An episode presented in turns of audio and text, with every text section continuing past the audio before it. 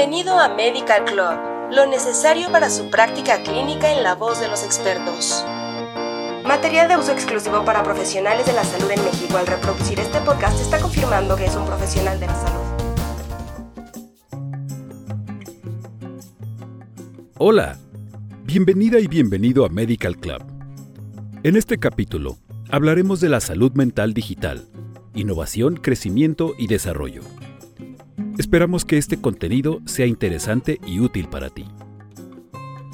En años recientes, la enfermedad mental ha sido un tema que cobra cada vez mayor importancia a escala global.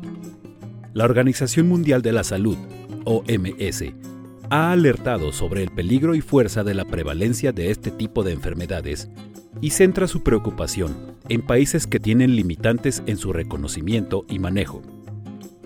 Aunque los tratamientos están disponibles, cerca del 66% de las personas con trastornos psiquiátricos conocidos rara vez buscan el tratamiento de un especialista. Las tecnologías aplicadas a la atención de la salud mental están en camino de mejorarla radicalmente. Los avances tecnológicos de los últimos 20 años o más han marcado el comienzo de una nueva era en los sistemas de prestación de servicios de salud psiquiátrica.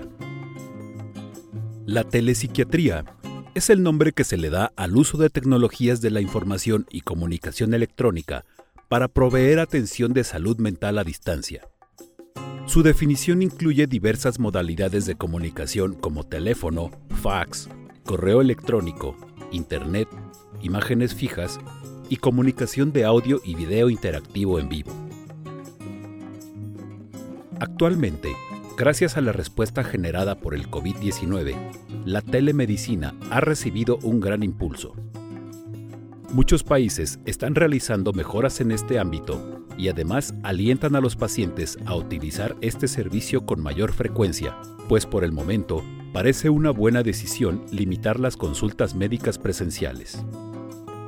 Algunos psiquiatras argumentan que no hay diferencia en la precisión o satisfacción entre las evaluaciones que se aplican de manera presencial y las realizadas a través de la telepsiquiatría. Otros incluso han llegado a decir que es probable que este método reemplace las evaluaciones psiquiátricas en persona en ciertas situaciones clínicas. Las investigaciones han demostrado que esta forma de consulta a distancia podría utilizarse con éxito en un entorno clínico donde no hay un psiquiatra en el lugar y que las consultas regulares en línea podrían ser eficaces para prevenir las recaídas y aumentar la adherencia a la medicación, especialmente en casos de depresión. Existe evidencia de que tanto los médicos como los pacientes tienen una perspectiva positiva hacia la telepsiquiatría. Su uso parece reducir la necesidad de ingresos hospitalarios. La calidad de las interacciones médico-paciente es la misma que en persona y, aparentemente, también es costo efectiva.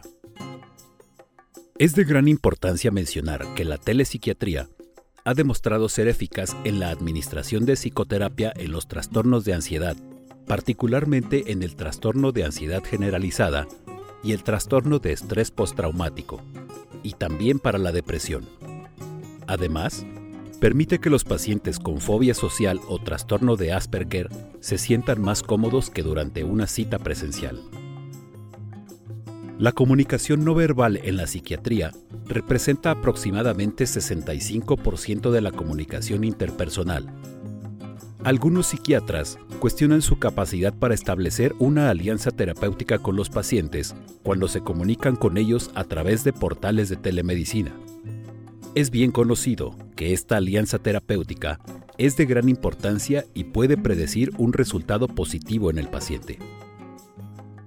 Es posible que la comunicación a distancia no capte pistas contextuales que pueden detectarse fácilmente durante una entrevista en persona, Evaluar a un paciente con abstinencia de sustancias o con agitación, retraso o estupor también puede ser un desafío. No obstante, ya se están publicando documentos que ofrecen consejos sobre cómo establecer una relación en línea en telesalud. Otra preocupación vigente con la adopción de esta tecnología es el potencial de violación de los límites terapéuticos entre el médico y el paciente, por lo que es necesario que se generen pautas para formalizar dicha consulta.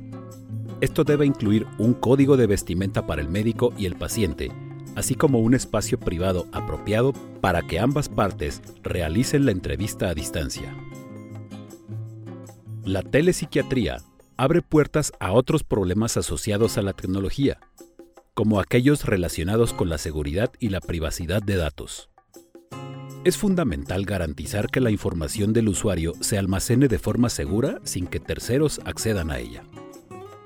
Aunque este método puede no ser considerado como sustituto de la tradicional valoración clínica cara a cara, ofrece ciertas ventajas en contextos y situaciones particulares. Así cerramos el tema de salud mental digital, innovación, crecimiento y desarrollo. Muchas gracias por escucharnos. Hasta pronto y no olvides suscribirte a nuestro canal.